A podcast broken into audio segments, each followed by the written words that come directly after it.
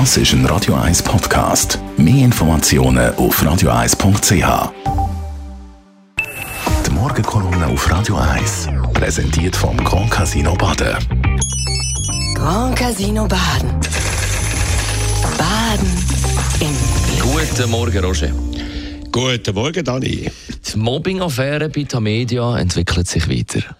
Ja, gestern ist der Finn Canonica zu Wort gekommen mit einem Brief an Freunde, wo dann von mehreren Medien aufgenommen worden ist. Hat er seine Seite gezeigt und präsentiert und die sieht die Film anders aus als in der Anklage von der ehemaligen Mitarbeiterin von ihm und guten Freundin Anushka Roshani mit vier Seiten im deutschen Spiegel.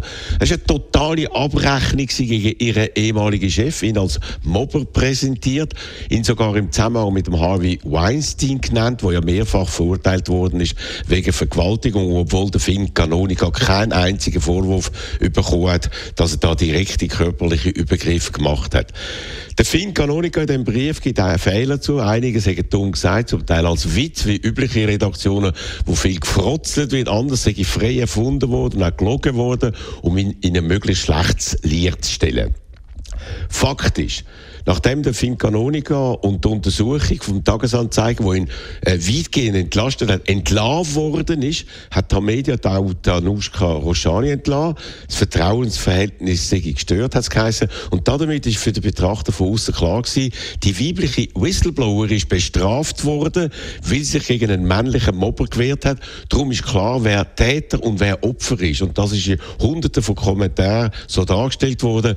Der Fincanonica Monika ist schuld, sein Ruf ist damit ruiniert, seine Karriere auch, eigentlich alles und das, bevor er sich hat können äh, äußern, was natürlich für ihn fatal ist.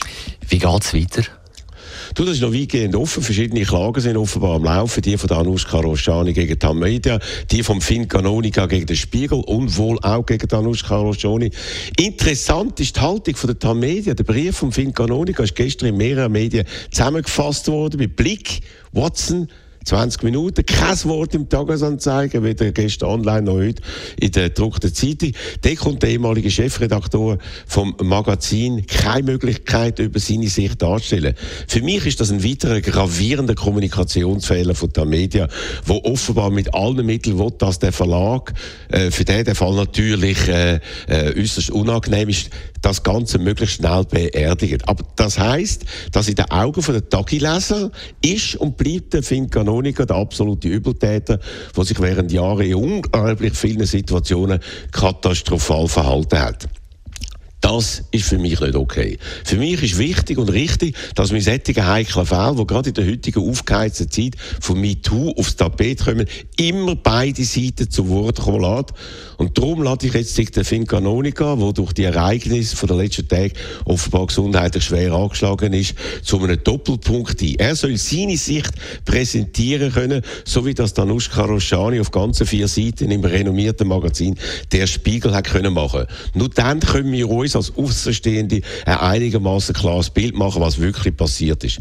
Ich hoffe, dass er die Einladung annimmt, möglichst bald unseren Hörerinnen und Hörern zu erzählen, was er erlebt hat und wie sein Leben jetzt, nach dem, was da jetzt alles passiert ist, weitergehen könnte.